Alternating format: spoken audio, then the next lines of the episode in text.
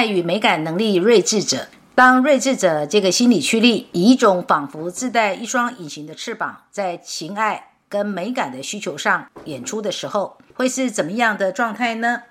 想必，如果你不是这个类型的人，或你身边没有这个类型的人，或你不像珍妮佛托工作之便可以认识这个类型的人，而且跟他们有感情上的互动，大概很难理解或者是感受在情感与美感自带一双隐形翅膀的这一类人，甚至有时候会觉得他们怎么好似冷冷的呢？北京的萌萌是珍妮佛的学生，而且是年纪比珍妮佛长一些的熟龄学生。他就是情感与美感睿智者的心理驱力类型。平日，除非珍妮佛主动给他微信，不然他好似不在珍妮佛的朋友圈里出现的人。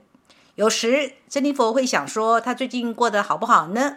然而，珍妮佛也不太去问候他，因为珍妮佛知道，对他来说，在他自己所要的独处空间，偶尔远距互动，做情谊的接收，这就足够啦。但这并不是说他不看重珍妮佛老师的情谊，而是正因为看重，所以才格外需要给珍妮佛足够的空间。他怕自己占据了珍妮佛跟其他学生们的师生互动空间。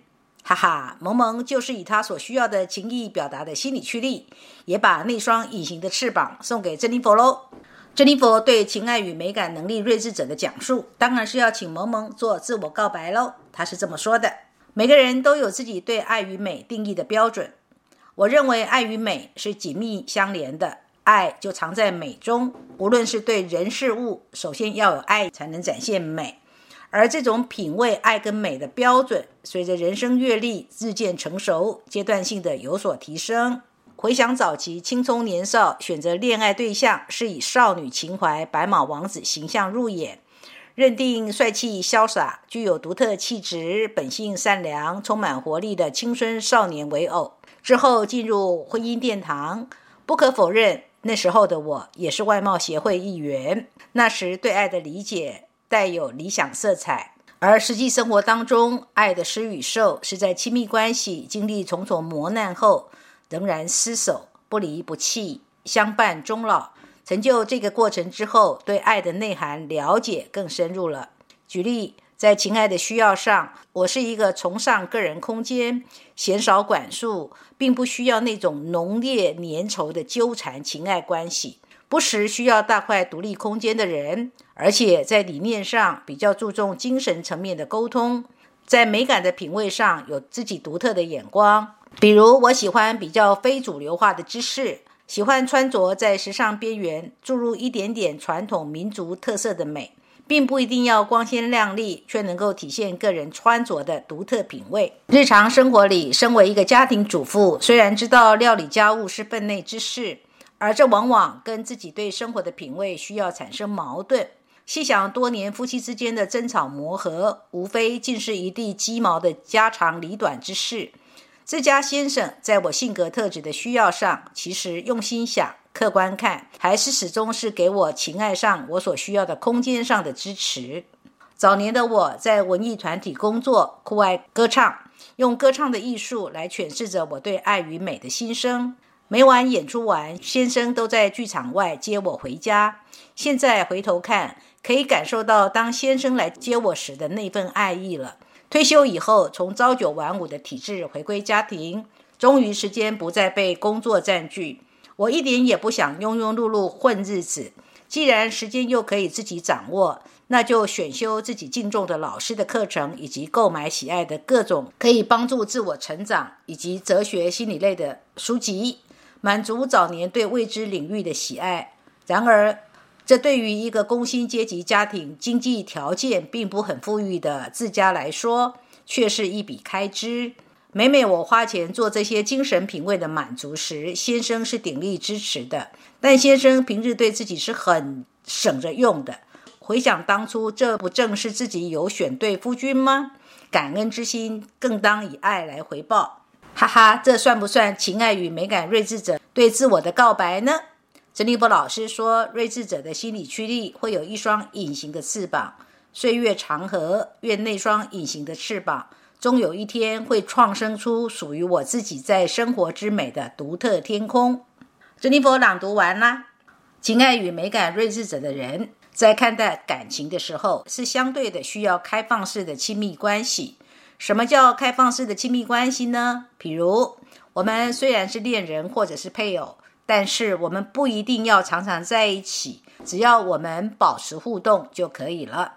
对他们来说，小别更胜新婚，是比较有能力谈远距恋情或过开放婚姻的人。比如，当他们在透过视讯与亲密对象互动，对他们来讲，这就是在谈感情，就是在经营亲密关系。他们觉得这样就很好了，或者是打打电话、给个简讯，就觉得感情可以保持了。甚至即使在同一个屋檐底下，也可以是自己一个人在房里用微信跟在客厅的配偶互动。为什么呢？因为情爱与美感睿智者的人，相当需要自己的。情感空间，喜欢有自己的情爱空间，有空间才会让他们觉得有情爱的愉悦感。不要紧密的情爱关系，不要黏哒哒的对象。情爱与美感睿智者的人，当与对象分手的时候，除非受到其他因素的阻碍，不然还是能够做朋友的。但有些类型的人就不行哦。情爱与美感再生者的人分手了，就不能够做朋友了。分手了，能够不记恨，不要变仇人就不错了，哪还能做朋友呢？情爱与美感睿智者的女人在寻找对象的时候，她们特别要找的一定是要跟自己可以谈得来的对象，跟他们有精神品味的契合。他们要的是朋友型的睿智伴侣。珍妮佛在这里不用心智，而用睿智来说，强调的是对象要能够让他们有着心智上的独特契合感。这份独特就是睿智的睿可以形容的。情爱与美感睿智者的男人要的是能够吸引他们的独特对象。那个女人呢，一定要有独特的个人特色，即便装扮上耳环一边挂大的，一边挂小的，或精神品味上与众不同，那才更美。情爱与美感睿智者的人对爱情的态度是一个实验性的实验家。恋人越特殊越好。譬如，如果他是一位白人，他可能会爱上黑人，这叫做肤色的差异；或者是他十八岁，但是他爱上的可能是四十岁的对象，这是年龄的悬殊差异。总而言之，就是恋人的特殊性，或者是对方有妇或有夫也没关系，只要我喜欢，我爱上的，有什么不可以呢？完全不在乎世俗的眼光跟外人的社会评论。也可以说，情爱与美感睿智者的人是爱情的叛逆者。在美感的品味上，情爱与美感睿智者的人是前卫的艺术品味者。就好像每一年好莱坞的奥斯卡奖不是有颁金酸梅奖吗？情爱跟美感睿智者的人就很容易得这个奖哦，因为他们穿着打扮上的美感就是很奇特。